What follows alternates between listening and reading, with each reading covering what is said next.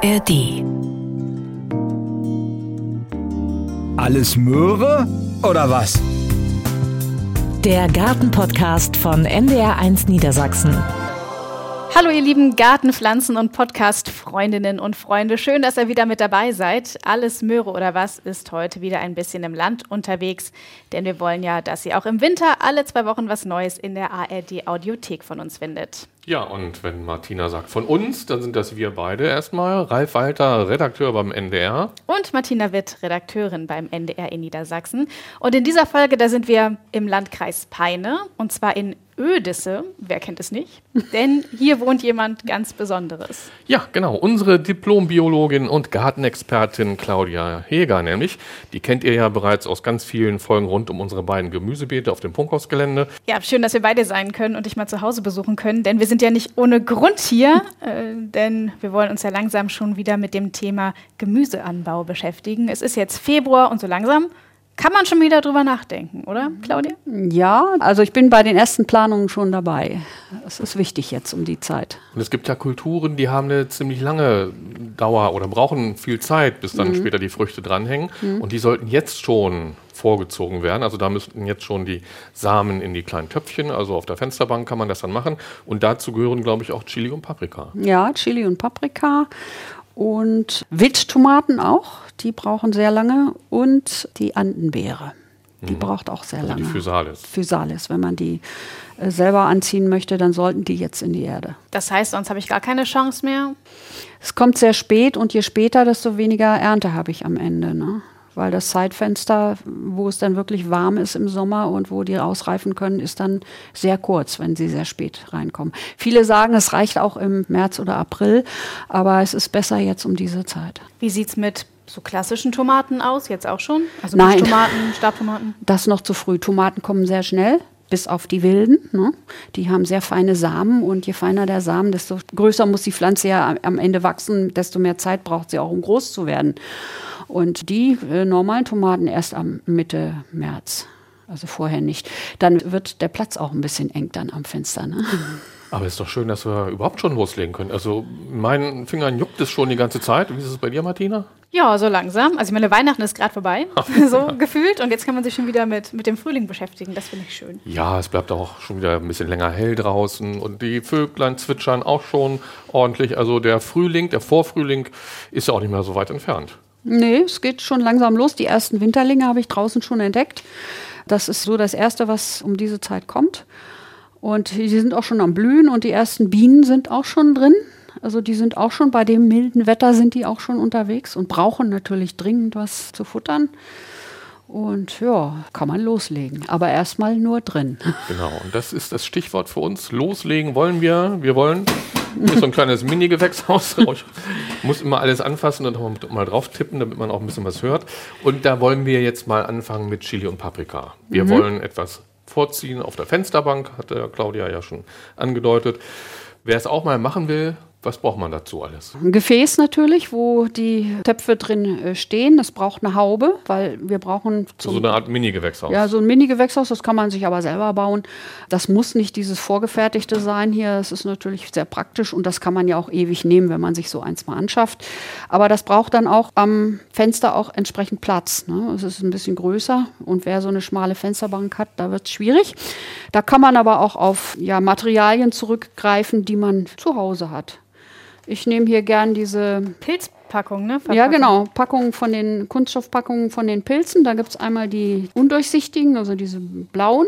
Und dann gibt es auch eine durchsichtige. Und wenn die die gleiche Größe haben, dann kann man praktisch unten, hier hört man es, unten die Erde reinfüllen und dann die Haube oben drauf und irgendwie festklemmen, ob das nun mit einer Klammer ist. Ich habe Wäscheklammer geht wahrscheinlich auch. Wäscheklammer ne, so geht, ja, ja. Man kann es auch mit Tesa außen vorsichtig zukleben. Ab und zu muss man es dann aufmachen, wenn es von innen beschlägt. Da muss man natürlich ein bisschen, sonst fängt es an zu schimmeln. Also das muss schon aufklappbar sein. Das wäre so die einfachste Sache. Dann kann man auch einen ganz normalen Topf nehmen. Hier ist es ein, ein Joghurttopf. Da kann man auch Erde reinfüllen. Man muss es ja nicht bis oben machen. Man kann auch einen fertigen Blumentopf nehmen, diesen Sechser Blumentopf, den man im Sommer sowieso über hat, wenn man Pflanzen kauft. Und dann habe ich hier so einen Frühstücksbeutel. Dann packe ich den Topf im Prinzip in diesen Frühstücksbeutel rein ne, und mache den einfach oben zu. Mückenclip. Ne, und dann habe ich hier drin auch sogenannte gespannte Luft. Also ich wollte sagen, ich wollte sagen, gespannte Luft hatten wir schon mal. Ja. Letztes Jahr. Genau, und diese gespannte Luft muss sein, dass wenn die Pflänzchen rauskommen, erstmal der Samen darf nicht austrocknen. Deswegen soll die gespannte Luft anfangs da wirklich drin sein. Das ist hier bei den Hauben auch wichtig. Später kann man sie aufmachen. Die haben, So die Hauben haben hier so Lüftungsschlitze. Ne, die haben auch hier an der Seite häufig Löcher. Diese hier nicht, aber es gibt einige, die haben auch an der Seite Löcher. Und dann macht man es, wenn es beschlägt, auf, dass es nicht zu nass ist. Auch hier bei der Haube mit dem äh, Pilzpackungen. auch ab und zu mal aufmachen, wenn es wirklich innen dran runterläuft, weil dann ist es zu feucht. Da muss man ein bisschen austrocknen lassen. Also es sollte leicht feucht sein. Hier sieht man es so ein bisschen.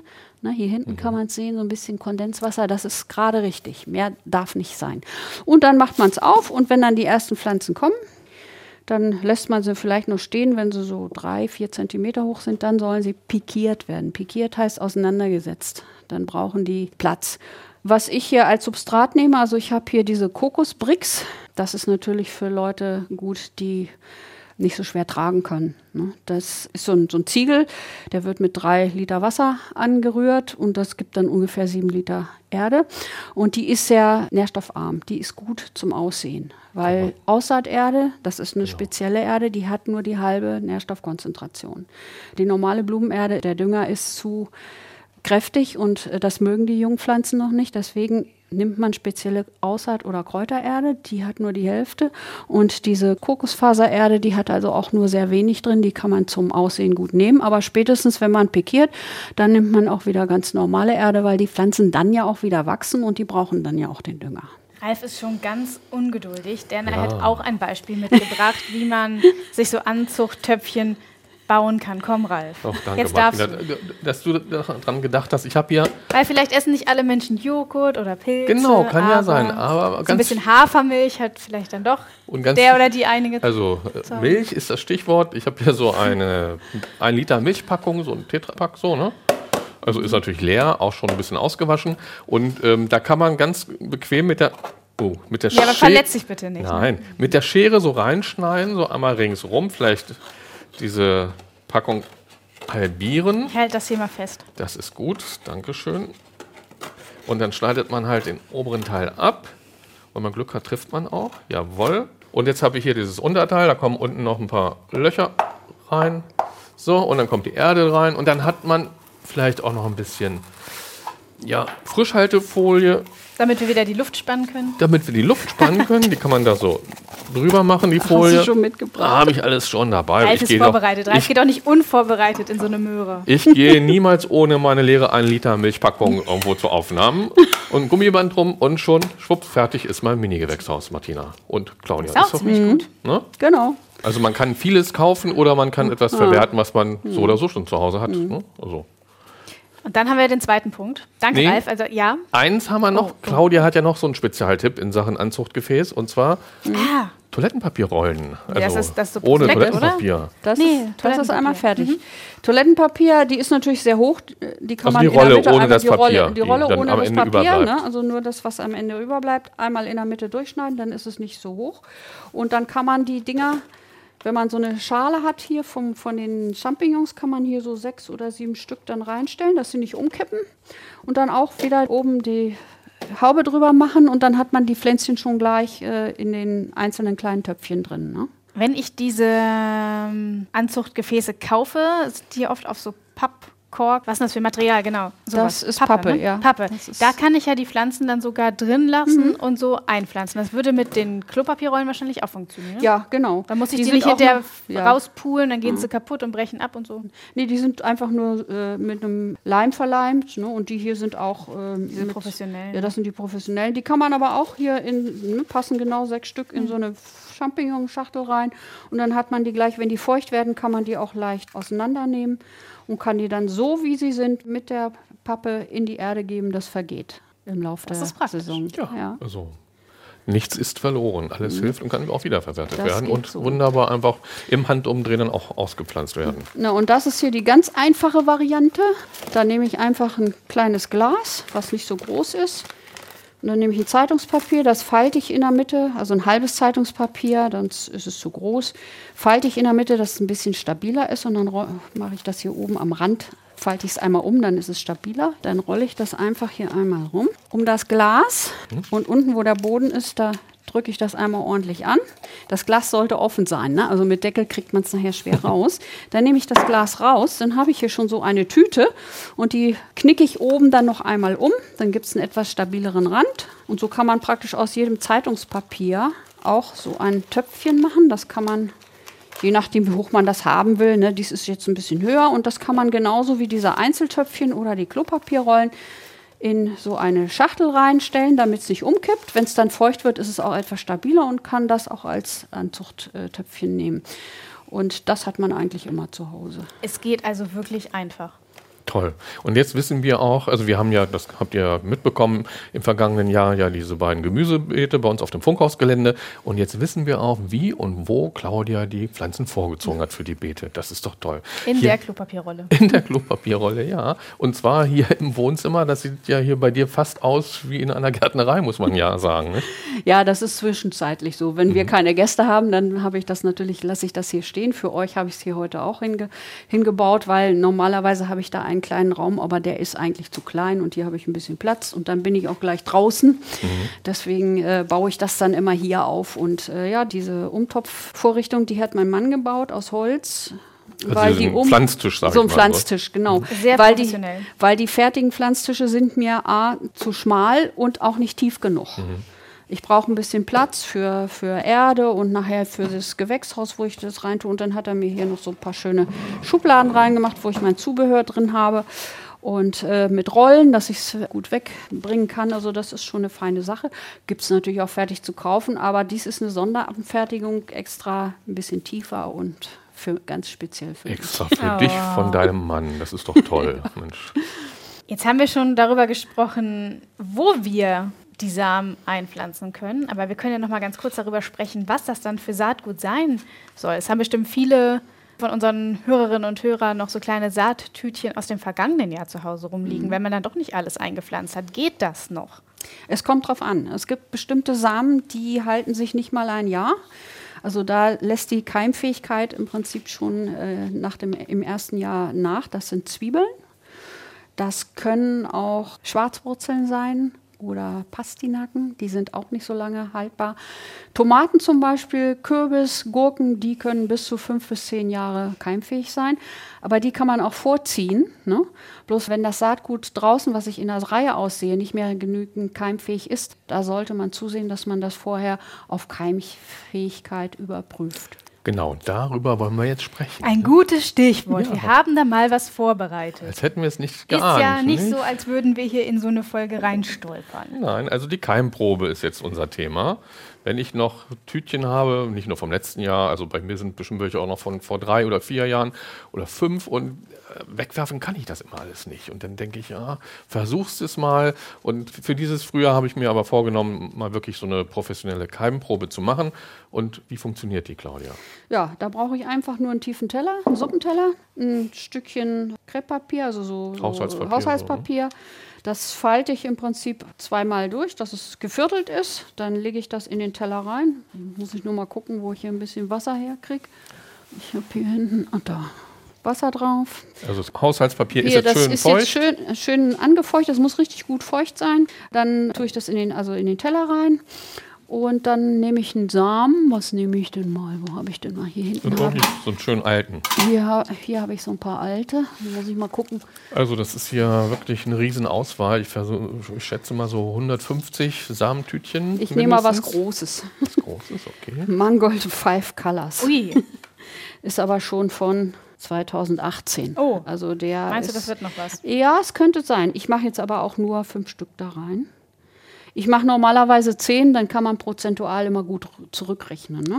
Also hier mache ich jetzt fünf rein, normal mache ich zehn, weil das, was man da jetzt vorkeimt, kann man nicht mehr benutzen.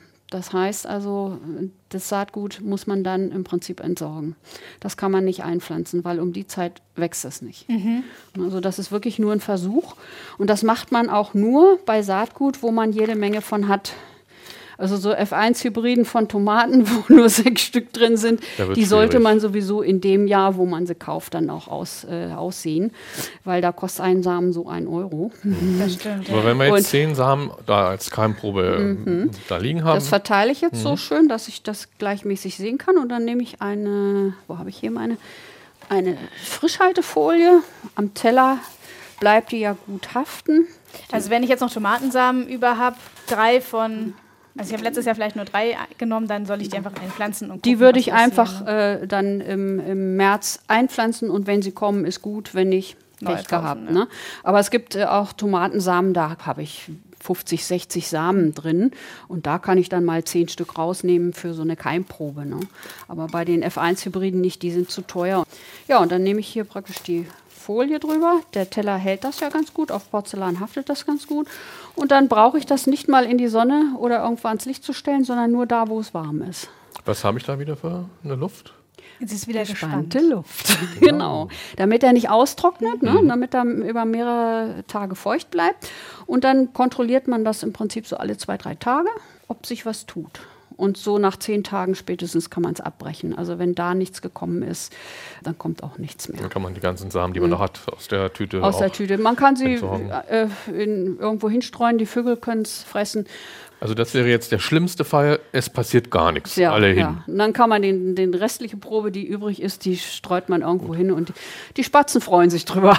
Und wenn ich zehn Samen da liegen habe, wie viele müssen denn gekeimt sein, damit ich hinterher sage, oh Gott, das andere ist ja auch noch alles gut. Über 50 Prozent soll es sein. Also, Also ab sieben. 60 Prozent, bei 50 Prozent ist es so, dass man bei den Vorgaben doppelt so dicht legt, ne, um auf die gleiche Zahl zu kommen wie bei 100 Prozent. Ne. Und so aber 60 Prozent auch, dann legt man etwas dichter. Ne. Aber darunter lohnt sich das nicht und dann äh, sollte man den Samen also wirklich verwerfen, also weg. Äh, Da wird also dichter gelegt, damit, wenn Ja, man einen Ausfall genau. hat, ist es nicht so gravierend, dann nehme ich halt Wenn ich Radieschen habe und die haben nur noch 50 Prozent Keimfähigkeit und die werden alle zwei Zentimeter, dann lege ich die alle ein Zentimeter. Ne? Damit Okay. ich die gleiche Ausbeute habe wie bei einer 100 Prozent keimfähigen Probe. Schon mal viel gelernt. So, genau, wir haben jetzt hier über die Anzuchtgefäße gesprochen, über die Keimprobe. Und wenn ihr, liebe Leute, Fotos von unseren Anzuchtgefäßen, den selbst gebastelten oder vielleicht auch dem professionellen Mini-Gewächshaus hier, wenn ihr da Fotos sehen wollt, schaut gerne in unseren Gartenblog auf ndr.de-ndr1 Niedersachsen. So, und jetzt haben wir schon ganz viel über Gärtnern im Wohnzimmer quasi gesprochen. Man kann jetzt auch schon ein bisschen vielleicht draußen anfangen zu werkeln, Claudia, oder? Du hast auch ein Frühbeet. Ja, habe ich. Wollen wir uns das schon mal angucken? Das können wir uns mal angucken. Äh, Also das Erste, was man jetzt schon draus bringen kann im Frühbeet, wären Radieschen. Die sind da recht unkompliziert. Wenn die also jetzt äh, rauskommen und es keine starken Fröste mehr gibt, dann kommen die. Die kommen auch relativ schnell.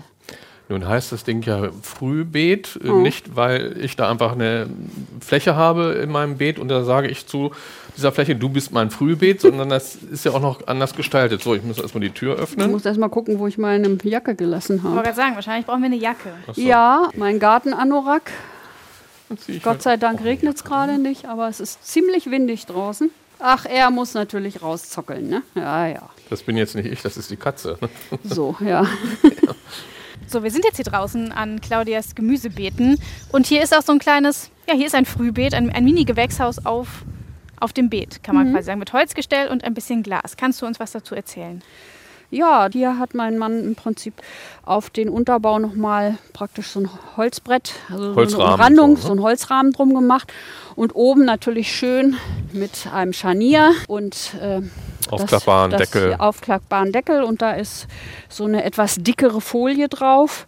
Damit ist das bespannt und es ist hier auch noch eine Halterung, damit es beim Wind nicht umschlägt. Das muss man also wirklich absichern dann, dass es also wirklich bei Wind nicht wegfliegen kann. Und wer jetzt auch Interesse an so einem Frühbeet hat, der muss jetzt nicht zu deinem Mann kommen und fragen, ob der so eins basteln kann, sondern man kann hier auch so fertige schon kaufen. Ja. Gibt es ja in unterschiedlichen Preisklassen und Qualitätsstufen. Wo Ja. geht's da so los? Hast du da eine Ahnung? Äh, so ab 30 Euro. Die günstigsten, die sind dann äh, mit Folie bespannt. Etwas stabiler sind die aus Doppelstickplatten. Die sind aber auch ein bisschen teurer, so bei zwischen f- 50 und 100 Euro je nach Größe. Meistens haben die so eine Tiefe von 60 Zentimeter. Das ist eigentlich hier praktisch die Hälfte. Ne? wenn man so einen Rahmen drumherum hat, das ist bei diesem, dieser Ausführung hier, ist das ein bisschen schwieriger. Da kommt man dann nämlich an die Mitte nicht mehr ran, wenn es zu tief ist. Mhm. Ne, weil man muss ja immer über den Rand drüber arbeiten. Und äh, ganz wichtig ist, die Scheiben müssen angeschrägt sein. Und die sollten mit dem niedrigeren Rand sollte das immer entweder Richtung Süden oder es kann auch nach Ost oder West gerichtet sein. Ah, da müssen wir gerade noch mal gucken, weil genau, eine Seite ist niedriger als die andere. Und warum? damit das Licht besser einfallen kann. Ne, um die Zeit gibt es ja noch nicht so viel Licht. Und wenn ich das gleich hoch machen würde, dann hätte ich zu viel Schatten in dem Beet. Ne? Und deswegen mache ich die eine Seite, die zum Licht exponiert ist, meistens die Südseite. Oh Mann, ich bringe den, Katze macht ein bisschen ich bring den mal rein. Der, Ja, ja, der will rein, das ist ihm zu kalt. laut und deutlich wird gesagt, mach mir mal die Wo Tür bist auf. du denn? Komm her. Los, zack, rein mit dir. Wo war man stehen geblieben? Das Licht und Schatten und so. Genau. Wenn ich das gerade machen würde, hätte ich zu viel Schatten drin und deswegen macht man das immer sonnenexponiert. Am liebsten nach Süden raus, aber wie gesagt, Ost und West geht auch. Nun ist das hier bei uns ein bisschen schwierig, weil hier nebenan ein Haus steht. Eigentlich wäre der Kasten da oben in der Ecke besser, weil da kommt mehr Sonne hin. Ja, Ne? aber man muss mit Aber- Kompromissen leben. Ja, Und wann Und- geht's da los im Frühbeet? im Frühbeet, ja, so Anfang Mitte März. Da kann der erste Pflücksalat rein. Man kann auch schon Pflanzen, Salatpflanzen im Zimmer vorkultivieren und kann die dann im März schon als Pflanzen reinpflanzen. Auch Kohlrabi geht schon, muss aber jetzt vorkultiviert werden. Und bei Salat muss man wissen, der wird nicht bei 20 Grad keimen, den muss man vorher kühler anziehen. Also die ersten drei, vier Tage brauchen die es kühl. Ich stelle die dann ins Gewächshaus bei 5 Grad. Also es muss unter 15 Grad sein, sonst keimen die nicht. Also ich kann jetzt nicht nur Chili, Paprika, Aubergine schon vorziehen, sondern ich kann auch noch andere Dinge Ja. vorziehen, die dann ins Frühbeet schon kommen. Ja, also Kohlrabi auf jeden Fall und äh, Kopfsalat. Man kann die Pflanzen dann auch, wenn man sie pikiert hat, in einer Schale, diese Schale ins Frühbeet stellen zum Abhärten. Weil äh, die Zimmertemperatur sind ja 20 Grad, draußen haben wir es nicht. Und die Pflanzen müssen ja auch dann bis zu den Eisheiligen auch nachts immer noch ein bisschen Frost äh, vertragen können. Und dafür ist das äh, Frühbeet dann auch gut zum Abhärten. Auch die Tomaten, wenn die nachher zu groß werden und man den Platz drin nicht mehr hat, so Anfang Mai, ist ja immer noch die Gefahr, dass es Nachtfröste gibt. Dann kann man die Tomaten auch vorsichtshalber nachts dann, wenn man drin den Platz nicht mehr hat, ins Rübit stellen. Da sind die dann geschützt vor leichten Nachtfrösten. Und Claudia, das ist ja jetzt, würde ich mal sagen, so ein kaltes Frühbeet. Ja, Man kann aber auch ein Frühbeet ähm, sich zusammenbauen, ähm, das eine Art Heizung hat. ja. Also- Also, das ist ein sogenanntes Warmbeet. Warmbeet. Und da gibt es zwei Varianten. Die eine Variante ist die, die Opa früher immer schon gehabt hat, das Mistbeet. Äh, da braucht man allerdings Pferdemist dazu, am besten Pferdemist, weil der am besten heizt. Da muss man natürlich schon sehen, dass man irgendwo auf dem Land eine Quelle hat, ne, wo man das mit füllen kann. Da braucht man auch ein bisschen was. Also ein paar Karren braucht man dafür schon für so ein Beet, da so 1,20 mal 1,20. Und diesen Pferdemist lege ich da einfach rein und dann Nein, Erde drauf. also es wird das äh, Frühbeet äh, steht ja schon und das muss dann erstmal ausgekoffert werden. Das normale Mistbeet sollte 50 Zentimeter in die Erde eingegraben werden. Dann kommt die Mistpackung drauf, ungefähr 20 Zentimeter tief. Mhm. Die sollte dann allerdings ein bisschen angetreten werden, nicht zu stark. Also es sollte nicht zu dicht sein. Ein bisschen äh, Luft sollte dazwischen sein. Und ganz wichtig ist, wenn diese Mistpackung drin ist, dann muss da unbedingt eine 10 cm dicke Laubschicht da drauf, weil die Jungpflanzen, wenn die da reinwachsen, die mögen nicht direkt mit dem Mist in Kontakt kommen. Die Wer Wurzeln. will das schon? Die Wurzeln, das ist zu scharf, ne? die verbrennen dann. Das mögen die nicht und deswegen muss eine Trennschicht dazwischen von mindestens 10 cm. Ich nehme dann immer Laub, das hat man um die Zeit sowieso über. Und ganz oben kommen dann nochmal 20 cm normale Gartenerde. Die kann man auch mischen mit Kompost, wenn man ein bisschen mehr Dünger drin haben will. Und dann wird das ebenerdig aufgefüllt und dann kann man da oben seine reinziehen und im Prinzip anfangen. Aber wenn diese Mistpackung frisch aufgesetzt ist, dann braucht man ungefähr so zwei, drei Wochen, bis die Rotte, also die Verrottung da drin, ne? bis die Rotte äh, in Gang kommt und äh, bis die Wärme so nach oben steigt. Und das kann man aber ganz gut mit so einem Bratenthermometer oder so mal prüfen, wie warm das ist. Ne? Stinkt das dann eigentlich, wenn ich hier Nein. Pferdemist im Garten habe? Nein, der Mist ist ja so tief, da sind ja noch äh, mindestens 30 Zentimeter anderes Substrat drüber. Das äh, riecht man nicht. Und der vergeht dann nachher auch. Der wird also völlig umgesetzt. In Hannover gibt es ja Polizeipferde. Kann man ab und zu auf der Straße schon auch so ein bisschen Mist einsammeln gehen. Ihr werdet lachen, aber meine Oma hat das früher gemacht. Es gab ja bei den Bauern noch Pferde und wenn dann irgendwo der Mist auf der Straße lag, meine Oma gleich mit dem Zinkeimer hinterher, eine Kehrschaufel und hat das gleich eingesammelt. Ich habe auf dem Dorf auch schon Pferdeäpfel von der Weide eingesammelt und Mhm. die sind bei uns und bei den Tomaten dann gelandet auf dem Dorf. Das ist ein sehr, sehr guter Dünger, den kann man auch so praktisch in die Erde reinbringen, aber man sollte nie den Dünger, also die Pferdeäpfel direkt in, in die Erde äh, an die Pflanzen bringen, sondern der muss immer einmal vorher kompostiert werden. Erstmal, weil es ein Mist ist, der ist noch in der Verrottung, die Pflanzen werden dann sonst krank. Und der Pferdemist enthält noch Hafer und der Hafer ist noch keimfähig. Ah. Und wenn der anfängt, dann im Beet zu keimen, dann habe ich den Hafer überall. Also deswegen sollte man den vorher einmal über den Kompost bringen. Dann hat man aber sehr guten Kompost. Du hattest ja schon gesagt, ähm, man kann jetzt aber schon direkt ins Frühbeet Radieschen sehen. Kann man machen, ja. Da gibt es ja auch unterschiedliche Sorten, ne? Ja. Hm. Es gibt welche, die sind extra früh. Das ist dieses Saxa 3 Treib. Das ist eins, was also sehr früh kommt. Alle anderen Radieschen kann man auch später einsehen. Man kann es auch probieren. Also eigentlich sind Radieschen da relativ unkompliziert. Aber das Saxa Treib ist extra so für frühe Aussaaten. Wann kann ich dann schon eigene Radieschen essen?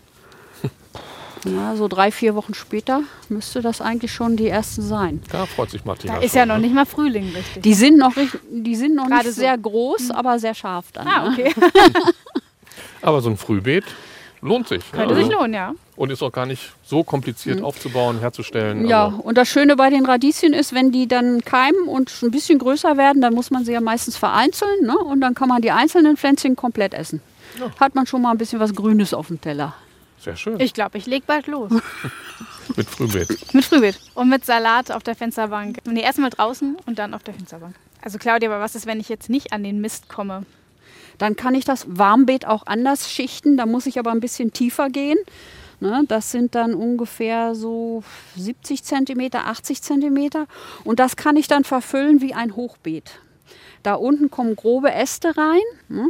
Kann man ungefähr 20 Zentimeter grobe Äste, da muss ein bisschen Sauerstoff, also äh, muss äh, Luft zwischenkommen. Dann kommt Staudenschnitt, der ja jetzt sowieso anfällt im Laufe der nächsten Wochen. Also diese Staudenschicht, die sollte auch 20 Zentimeter dick sein, auch ein bisschen verfestigen. Und dann sollte wieder diese Trennschicht 10 Zentimeter Laub und darüber dann die Gartenerde. Bloß bei diesem Beet muss man äh, praktisch das Erdniveau von außen hin ein bisschen erhöhen, weil dieses Beet äh, durch diese Schichtung nach innen sackt. Also wenn es verrottet, langsam absackt. Und deswegen macht man das von vornherein ein bisschen höher, damit es am Ende, wenn es dann die Wärme verloren hat, ungefähr ebenerdig mit außen ist. Ne? Also das wird ein bisschen höher aufgeschichtet. Und sowas kann man, wenn man ein frisches Hochbeet geschichtet hat, kann man das im Prinzip auch als Frühbeet, als Warmbeet nutzen, weil diese Schichtung auch im Prinzip wieder eine Rotte bringt, aber nur im ersten Jahr, wenn es geschichtet wird. Ne? Im nächsten Jahr nicht mehr. Also da Im- muss ich dann nur so einen Aufsatz noch über Aufsatz mein Frühbeet, drüber, über ja, Hochbeet man kann so ein fertiges Beet einfach draufsetzen. Und ich mache das im zweiten Jahr allerdings dann ohne die warme, äh, dann sackt es sowieso ab und dann mache ich einfach ein Vlies oben drüber. Dann habe ich so viel Luft ungefähr, so 10, 20 Zentimeter und dann kann ich das nutzen, auch als Frühbeet. Ja, Also auch das eine Variante. es hilft nichts. Wir müssen einfach Wir loslegen. müssen loslegen, ja, ja, ja. Ja, das waren dann auch unsere Tipps zum Start in die Gartensaison. Und nun kommen wir zu unserer Rubrik Profi-Tipps aus den Herrenhäuser Gärten. Das sind ja die weltberühmten barocken Gärten in Hannover. Und zu den Herrenhäuser Gärten gehört auch der Berggarten, in dem unter anderem tolle Stauden und Gehölze stehen. Und vor wenigen Tagen habe ich dort mit dem Landschaftsarchitekten und Betriebsleiter der Gärten, mit Hans-Karl von Bodecker, über die ersten Pflanzen gesprochen, die jetzt schon ihre Blüten geöffnet haben oder sie demnächst noch öffnen. Und dazu gehören auch die Schneeglöckchen. So, wir sind ein bisschen gegangen hier durch den Berggarten und stehen jetzt hier vor einem ja wirklich großen, großen Teppich, der aus Schneeglöckchen besteht, die hier schon ihren weißen Kopf so hin und her wiegen im Wind. Schneeglöckchen, sagt man ja, zeigen an, dass der Winter so langsam sich dem Ende neigt und dass das Frühjahr oder der Vorfrühling dann irgendwann beginnt. Was macht denn Schneeglöckchen so wertvoll für die Natur? Ja, zum einen ist das natürlich die Ästhetik. Dieses Schneeglöckchen ist ja so filigran und so hübsch in seiner Anmutung. Es hat aber eben auch deutliche und wichtige Funktionen für heimische Insekten, für frühe Bienen, Hummeln, frühe Schmetterlinge, die hier eben Nektar und Nahrung finden. Und du bist ja auch, kann man glaube ich sagen, so ein Schneeglöckchen-Freund. Ja, genau, das trifft es ganz gut. Ich bin ein galantophiler Typ, so nennen sich diese Schneeglöckchen-Liebhaber, abgeleitet vom Galanthus nivalis, also botanisch das Schneeglöckchen. Und mich sprechen die eben ganz besonders an, weil sie eben so hübsch sind und so vielfältig in ihrer Blüte viele, viele verschiedene Sorten haben und eben ja den Winter beenden und das Frühjahr einläuten und somit eben immer ganz besonders willkommen sind. Und ähm, wer sich jetzt vielleicht überlegt, auch äh, in diesem Jahr mal Schneeglöckchen zu pflanzen, dann irgendwann im Laufe des Jahres, welcher Standort wäre denn da ideal? Schneeglöckchen stehen gerne auf humosem, durchlässigen Boden, also so im Bereich Wald, Waldkante, unterhalb von Hecken und Sträuchern, auch gerne mal in der Freifläche, allerdings nicht voll sonnenexponiert und besonders wichtig ist eben, dass es keine schweren Böden hat, also lehmige, tonige, schluffige Böden sind für Schneeglöckchen nicht geeignet. Und wer jetzt schon Schneeglöckchen im Garten hat und sich sagt, Mensch, das sind jetzt, ich weiß, sagen wir mal 50 Stück und da möchte ich gerne 60, 70, 80 draus machen, wie kriegt man das hin? Schneeglöckchen lassen sich gut teilen. Also die kann man rausnehmen oder auch einfach in der Fläche mittig teilen, hälftig teilen, vierteln, wie auch immer und dann eben die kleineren Dependancen eben wieder neu setzen und von da aus breiten sie sich dann ganz natürlich aus. Gut, und ein toller Partner von Schneeglöckchen, das sind ja die Winterlinge. Die gibt es bei euch ja hier im Berggarten auch. Wir sind an einigen schon vorbeigekommen und bei mir, muss ich sagen, im Vorgarten sind sie auch schon zu sehen. Ähm, wie sehen denn Winterlinge aus für all diejenigen, die die vielleicht nicht so gleich vor Augen haben? Ja, die Winterlinge, die bestechen durch ein hübsches, leuchtendes Gelb und sitzen mit ihrer Blüte, die einzeln auf einem Stängel ist, auf einem Kragen, der fast wie, wie so eine Art Harlekin-Kragen aussieht komplementär mit einem hübschen Moosgrün. Also es ist eine tolle Farbkombination und für diese kleine Pflanze eine recht große Blüte, die bis zu zweieinhalb Zentimeter Durchmesser hat und eben genau dieselbe Qualität wie die Schneeglöckchen, gerade als Frühjahrsboten und Frühjahrsblüher eben eine wichtige Funktion für Wildbühnen und Hummeln hat. Und interessant ist ja, finde ich, die brauchen nur wenige Grad über Null und dann heißt es für die ab an die Sonne. Ganz genau. Also die Winterlinge und genauso wie alle anderen Schneeglöckchen und Krokusse, die werden geweckt letztendlich durch die sich verlängernde Tageslichtamplitude und durch die ersten wärmenden Sonnenstrahlen, die dann auf den dunklen Boden treffen und dann eben die Pflanze in Gang bringen. Du hast ja gerade die Krokusse schon im Halbsatz mit erwähnt. Die gehören ja auch mit zu denen, die ja ziemlich früh schon Farbe in die Gärten bringen. Es gibt ja die Krokusse mit gelben, mit blauen, violetten, weißen oder auch gestreiften Blüten. Das sind so un ungefähr 100 verschiedene Arten. Dazu kommen dann noch viele Hybridformen. Ähm, das Angebot ist also groß. Worauf sollte ich dann vielleicht beim Kauf von Krokussen achten, damit ich mir welche in den Garten setze, von denen dann auch die Insekten etwas haben? Ja, also da ist vielleicht darauf zu achten, dass also die ganz besonders leuchtenden und großblütigen eben nicht diejenigen sind, die dann das meiste Nahrungsangebot haben. Also da ist weniger manchmal mehr. Die Wildkrokusarten zum Beispiel, die haben da eine deutlich größere Nahrungsangebot, Vielfalt als diese wirklich auf Blüte und auf Ästhetik gezüchteten. Ja, soweit der Profitipp aus den Herrenhäuser Gärten. Heute mit dem Landschaftsarchitekten und Betriebsleiter der Gärten mit Hans-Karl von Bodecker. Claudia, hast du auch so Frühblüher, so Zwiebelpflanzen? Ja, aber die sind hier auf dem Land natürlich noch nicht so weit. In der Stadt ist es ein bisschen wärmer. Da kann es durchaus sein, dass die ersten Schneeglöckchen schon kommen. Aber ich habe hier was, was im Prinzip den ganzen Winter über schon anfängt. Das ist die Schneeheide. Mhm. Ne, da gibt es verschiedene Sorten. Die kann man von äh, Anfang Januar bis in den April rein, kann man die Sorten staffeln und dann hat man immer was für die Bienen. Ja. Und der Schneeglöckchen weiß ich nicht, ob man hier schon was sieht. Wir gucken mal. Aber ich habe das Gefühl, es riecht hier irgendwie nach Hyazinthen. Hier sieht man auf jeden Fall schon eine Lenzrose, die ist schon draußen. Die ist mit der Christrose verwandt. Die Christrose blüht jetzt. Die blüht hier bei mir vorne vom Haus. Aber Schneeglöckchen habe ich hier noch nicht gesehen. Nee, ich sehe Also auch hier kein ist weißes es- Köpfchen irgendwo durchschimmern. Wir können mal kurz an den Eingang gucken, wenn das geht. Gehen wir Vorsicht hier mit ein bisschen, das ist hier glatt wegen der, ich bin hier nämlich vorhin auch gerutscht, wegen der Algen auf den Platten. Ja, wir. Weil eigentlich hier, ist- hier blüht die Christrose, die ist also schon mehrere Jahre hier. Die kommt um diese Zeit automatisch und da ist auch schon Pollen dran. ja, super. Das ist also Weißblühende schon- Christrose, Ja. sehr schön. Die macht sich sehr gut. Und Schnee, ja doch, hier sind sie. Ja, die, Die ersten ersten. zwei, drei. sehr Zwar schön. nur ein paar, Aber aber die anderen los. kommen. die kommen noch später, ja. Der ist ein bisschen im Schutz und hier vorne Hier sind auch müssen welche. eigentlich auch, ja. Einige. Hui, Ja, hui, hui. Seeglöckchen Hier Paradies. ist auch der Win- Winterling. Der Winterling ist auch da. Ne? Das, was wir gerade gehört haben. Und im hier sind auch wieder Christrosen dazwischen. Ne? Die Jawohl. kommen jetzt also auch schon raus. Das ist so das Erste. Ja, Also es geht wieder los. Geht los, ja. Da sind auch Krokusse. ja, die kommen, äh, sind die schon ra raus? Ja, die sind schon gelb. Oh ja. Mensch, Martina, warst du nicht alles Aber hier Jahr? sieht's, äh, ja, da muss man schon genau hingucken, da ist noch ein bisschen viel Hier Beikraut. Aber hier sieht man die Schneeglöckchen auch. Das sind Ja. jetzt hier die etwas, äh, die sind so, glaube glaub ich, sogar noch früher. Das sind diese Voronovi, diese Voronov-Schneeglöckchen. Die haben ein bisschen breitere Blätter. Das sind die ganz normalen hier. Ja, ansonsten ist noch nicht so viel, aber hier auf dem Land ist es immer ein Ticken kühler als in das der Stadt. kommt doch alles jetzt in den nächsten Und Tagen. hier? Das hat den Winter über schon geblüht. Das Alpenfeilchen. Ein Alpenfallchen. Wie schön. Ja, man kann auch im Februar bei einem Gartenrundgang einiges entdecken. Ja, aber der richtige Flor, der kommt dann natürlich erst später. Ja, Und meine Kamelie, die kriegt hier die erste Knospe. Die habe ich jetzt über Winter im Frost draußen gelassen. Ich habe auch noch eine im Gewächshaus, aber hier hat die Schutz. Da ist sie nicht so gefährdet. Ja. Schneeheide ist eigentlich immer eine gute Idee. Also die habe ich fast überall, auch vorne im Garten sehr viel. sehr schön. So, ihr Lieben, das war schon War wieder.